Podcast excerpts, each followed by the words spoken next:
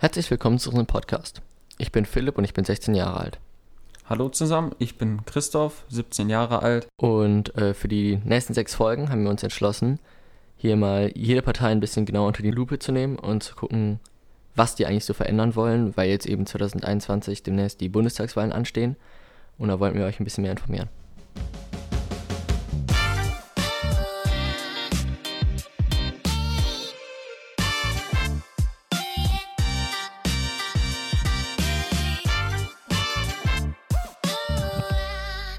Und jetzt haben wir eben noch die Partei AfD für euch. Das ist die Alternative für Deutschland. Die sind aktuell vertreten mit 88 Sitzen im Bundestag. Ja, also die politische Richtung ist rechts. Und äh, da lässt sich natürlich auch die Frage gern stellen, was bedeutet das? Diese rechte Bewegung äh, befürwortet er äh, so Ungleichheit zwischen Menschen und Überbewertung ethnischer Zugehörigkeit. Also das mhm. mal so als Überbegriff, damit man sich mal so unter dem Begriff rechts mal was vorstellen kann. Wir haben wieder mal einen Blick ins Wahlprogramm geworfen und die AfD möchte keine von ihnen sogenannte Ausländer in Anführungszeichen und spricht sich auch gegen Flüchtlinge aus. Genau. Ja. Also auch für, also gegen eine aktive Migrationspolitik.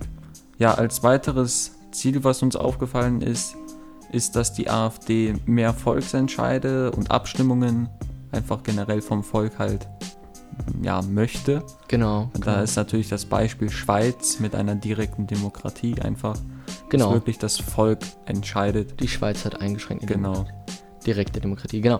Da geht es einfach darum, das Volk über Entscheidungen abstimmen zu lassen. Gutes Beispiel dazu wäre eben der Brexit in Großbritannien, wo damals abgestimmt wurde, ob denn Großbritannien in der EU bleiben soll oder nicht.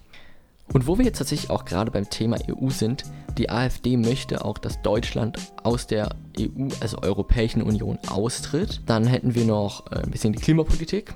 Also offiziell leugnet die AfD den menschengemachten Klimawandel und möchte unter dem, unter dem Aspekt eben auch Sachen machen wie die ländlichen Regionen stärken, unter anderem durch die Entfernung von Windkraftanlagen. Und da steht es im Wahlprogramm, ich zitiere, den ländlichen Raum vor Windrädern schützen. Zitat Ende. Das ist eine von diesen ja. Anti-Klimawandel-Ideen, die die AfD da im Wahlprogramm stehen hat. Die AfD setzt da eher noch auf Atomkraftenergie mhm. und äh, möchte da natürlich die Laufzeit verlängern, äh, genau. äh, um da weiter Energie zu beziehen. Genau, ein weiterer Punkt wäre dann eben die CO2-Steuer. Die AfD möchte die CO2-Steuer tatsächlich abschaffen.